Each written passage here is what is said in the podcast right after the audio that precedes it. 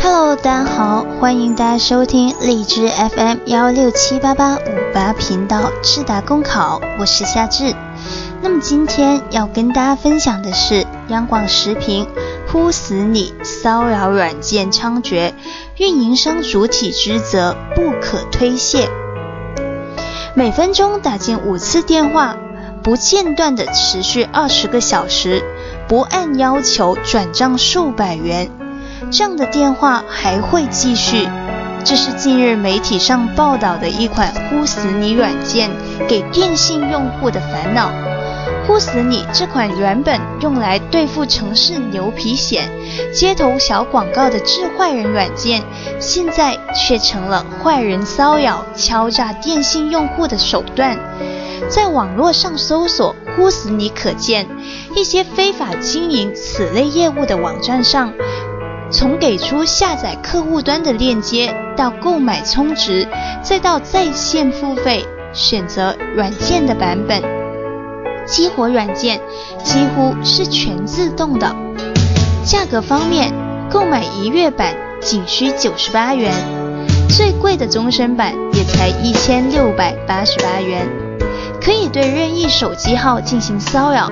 围绕着“呼死你”软件，目前已经形成了一条清晰而完整的违法产业链。开发软件、出售服务、实施骚扰、敲诈勒索。而包括运营商在内的部门对此事的回答却是管不了。有的运营商却说，这得靠用户下载防骚扰拦截程序。更有人运营商声称，要保护主教人的通信自由。应对“呼死你”式的骚扰软件，运营商真的是束手无策吗？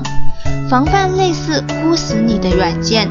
工信部早就有文件在手，去年六月，工信部就专门印发了通知，其中对电信经营者在防范打击骚扰方面的电话的主体责任有明确的要求，严格落实对国际来话中规范主叫号码的拦截作用。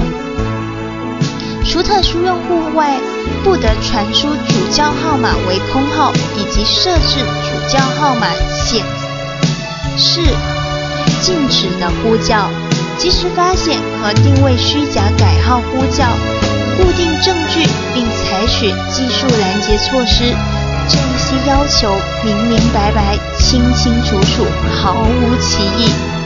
作为提供通信服务的运营商。有义务保障用户享受安全畅通、稳定可靠的通信服务，这是法定义务，不可推卸。让用户下载拦截软件，主观上是将保障通信服务安全畅通的义务转嫁给用户，推卸自身应当承担的法定义务，客观上就是对我们这一种恶意通信行为的纵容跟迁就。铲除呼死你乱象，不能靠推挡方针，不能靠鸵鸟政策，而是要运营商积极落实主体责任，打一场行动见实效的攻坚战。